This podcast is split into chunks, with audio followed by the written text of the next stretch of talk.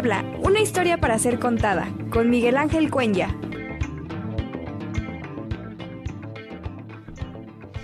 Y bueno, pues ya está con nosotros el doctor Miguel Ángel Cuenya, que ya, ya estamos en plena temporada del muajajajaja, es decir, de Día de Muertos, pero también de Halloween, pues de todo lo que fluye en torno a estas fechas. Y bueno, pues qué mejor que hacer un poco de historia sobre los panteones de nuestra ciudad.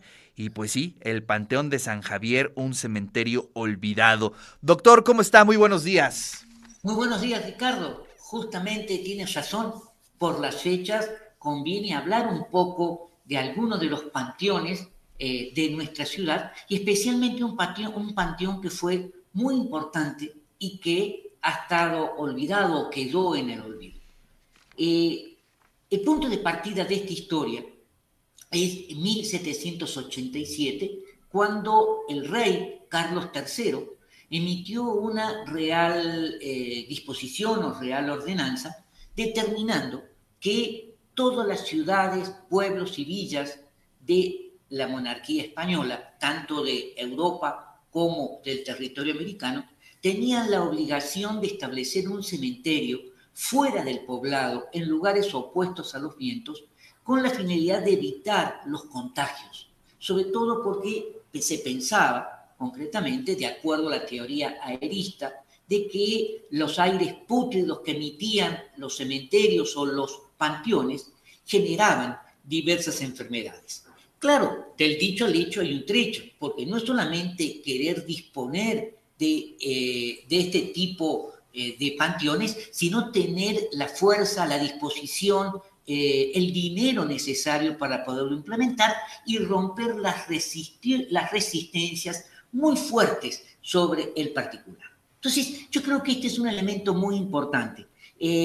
De esta manera, siguiendo esta ordenanza, en 1797, a raíz de la saturación existente dentro del Real Hospital de San Pedro, se determinó poner un hospital fuera de poblado en lo que sería Chanenetla, eh, digamos, donde, digamos, a orillas del río de San Francisco, pero dos años después va a ser un panteón exclusivamente del eh, Hospital de San Pedro y deja de ser eh, un hospital general. Se siguió con la vieja práctica de enterrar a los difuntos en las diversas iglesias, en los templos, en los diversos atrios, existiendo algunas de ellas con grandes atrios que tenían esa capacidad, como por ejemplo el atrio de Iglesia Catedral, que todos nosotros conocemos, el, atrio de la Iglesia de Analco, que también todo el mundo conoce, el atrio de la Iglesia de San Sebastián. Claro, no existía la calle de la 17,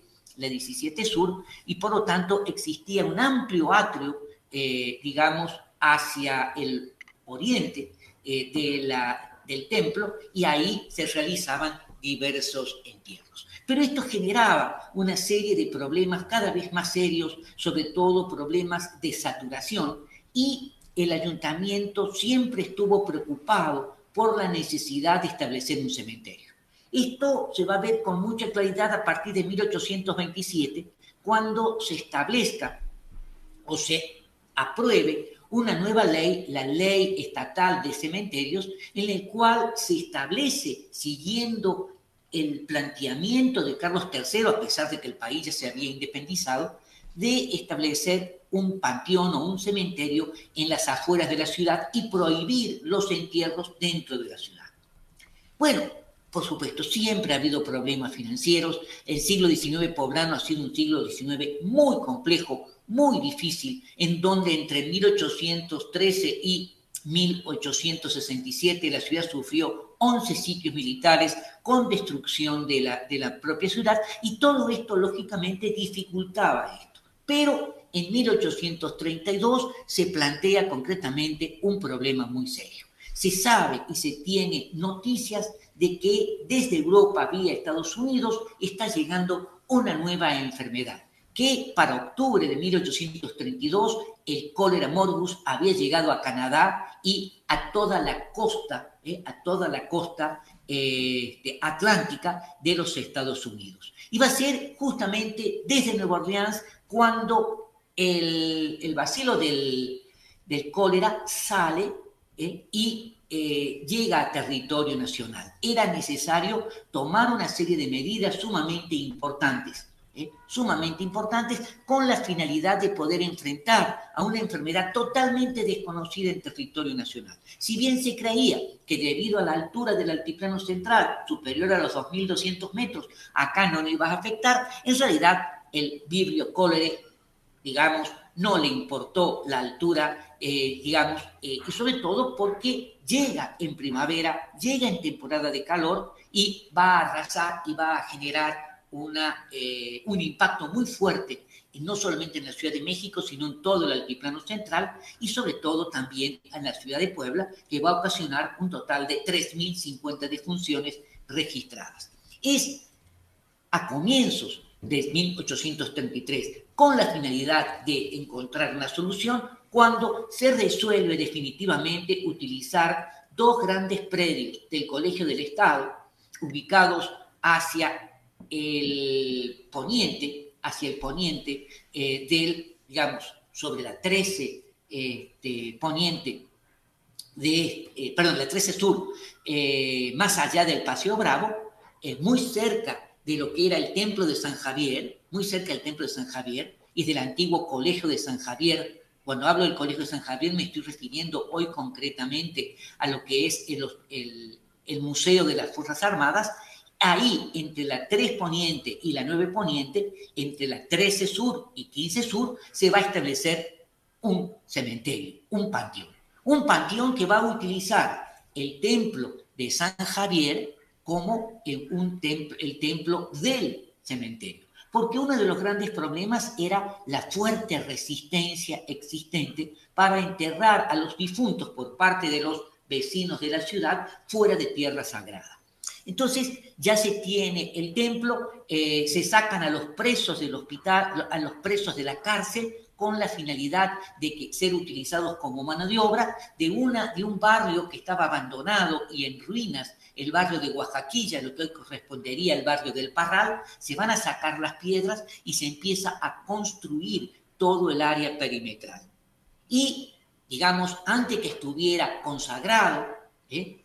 llega el cólera y se comienzan a realizar de manera obligatoria los primeros entierros. Se determina la prohibición total. Nadie puede enterrar a los difuntos de cólera o de cualquier otra enfermedad en templos o en iglesias o en conventos, con excepción de los frailes, con excepción de las monjas, que se les va a permitir enterrarse en sus lugares este, habituales. Pero el resto, de manera obligatoria, tienen que enterrarse ahí. Y van a quedar registrados en el archivo parroquial de San Marcos, porque esta zona y San Sebastián dependían en esos momentos de San Marcos, de la parroquia de San Marcos. Y entonces esto fue una cosa muy, muy importante, con mucha resistencia, con la finalidad de dar un ejemplo, el gobernador del estado de Puebla, don Patricio Furlon, muere de, de, cólera y va a ser el primer gran funcionario o miembros de las élites locales que van a ser enterrados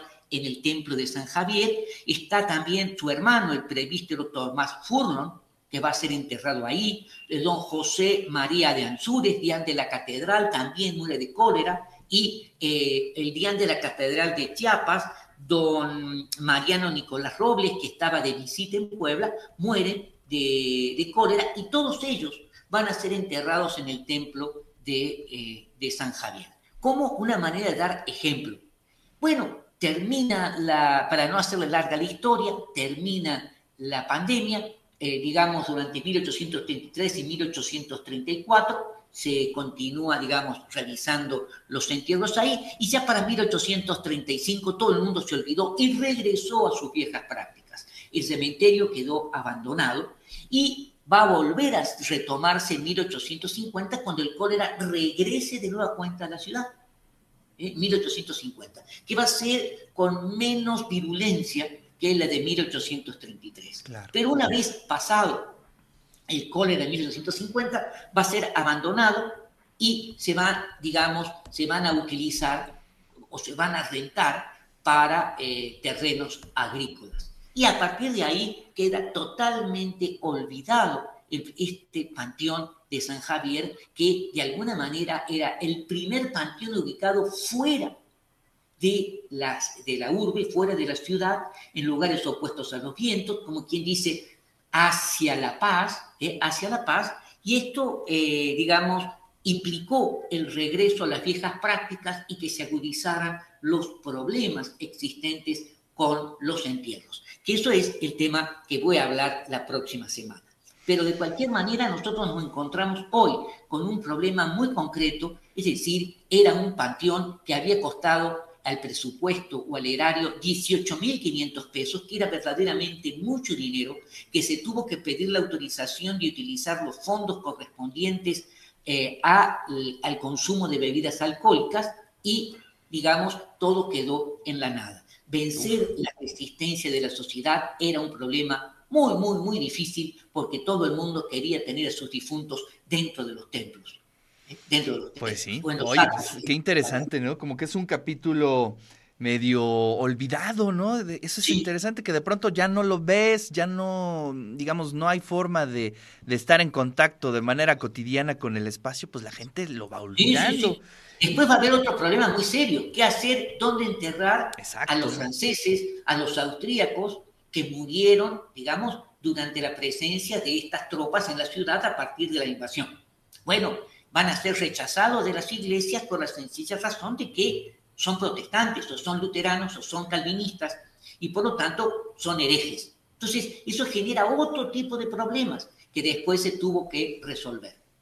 Oye, pues por aquí Lucía anda con muchas preguntas, con muchas dudas eh, de la clase del día de hoy. y dice, eh, después, ¿qué se hace con ese panteón? Pues está construido abajo del Paseo Bravo o en dónde? Y la otra pregunta es, ¿se construye sobre los panteones? Un par de preguntas que nos lanza Lucía. Bueno, muy rápido. No, no está sobre el Paseo Bravo, el Paseo Bravo ya existía, está a un costado del Paseo Bravo, hacia el poniente, hacia La Paz. El Paseo Bravo está entre la 11 y la 13 sur. Este panteón está entre la 13 y la 15 sur. Eh, entonces, no, no, no. Eh, en este caso no se va a construir mucho tiempo, mucho tiempo después, a partir de 1852, ya se va a rentar como tierra de cultivo. Y los, los, los, difuntos quedan abajo y se va a pasar el arado en la parte superior. Es decir, por eso... Estaba abonada la tierra, por lo menos, ¿no? Por lo menos estaba abonada la tierra.